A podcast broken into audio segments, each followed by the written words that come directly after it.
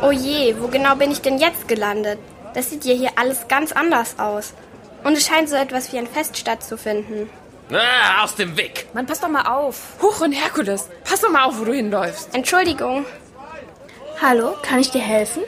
Hallo, äh, ja, das klingt jetzt bestimmt komisch, aber kannst du mir sagen, wo ich hier bin und vor allem wann? Heute ist der 6. April 1896 und du bist in Athen. Ich bin übrigens Xenia. Ich bin Maria. Kannst du mir sagen, was hier stattfindet? Wie, das weißt du nicht? Heute beginnen die ersten Olympischen Spiele. Also nicht ganz die ersten.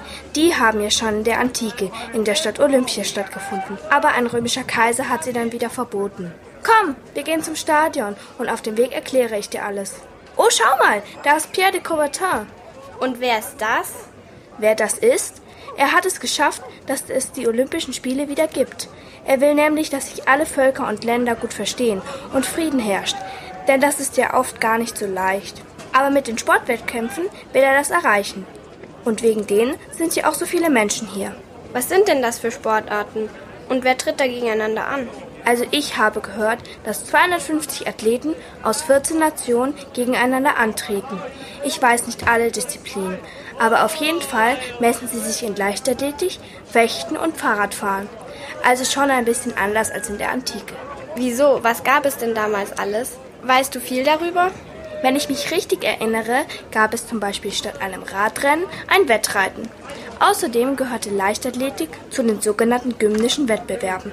Das bedeutet, dass die Athleten nur nackt daran teilnehmen durften.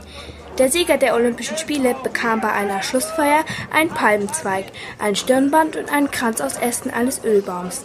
Es war übrigens sehr schlimm, wenn man nicht gewonnen hat. Viele Verlierer sind auf Umwegen in ihre Heimat zurückgekehrt, um auf der Straße nicht verspottet zu werden. So, jetzt sind wir am Stadion angekommen. Komm, wir suchen uns einen Platz. Klar, die Olympischen Spiele haben sich also ziemlich verändert. Was mir gerade auch noch auffällt, wo sind denn eigentlich die Flaggen? Ich sehe gar keine. Was für Flaggen? Wie sollten die denn aussehen? Und wofür stehen sie? Naja, die mit dem olympischen Symbol drauf. Das sind die fünf verschiedenen farbigen Ringe, die ineinander verschlungen sind. Die Ringe stehen für die fünf Kontinente und jede der Farben ist mindestens einmal auf den Flaggen aller Länder dieser Welt. Hm, die Flagge wird wohl erst später erfunden. Lasset die Spiele beginnen. Oh nein, meine Uhr sagt mir, dass ich wieder zurück nach Hause muss. Vielen Dank, Xenia, dass du mir alles gezeigt und erklärt hast. Vielleicht sehen wir uns ja mal wieder.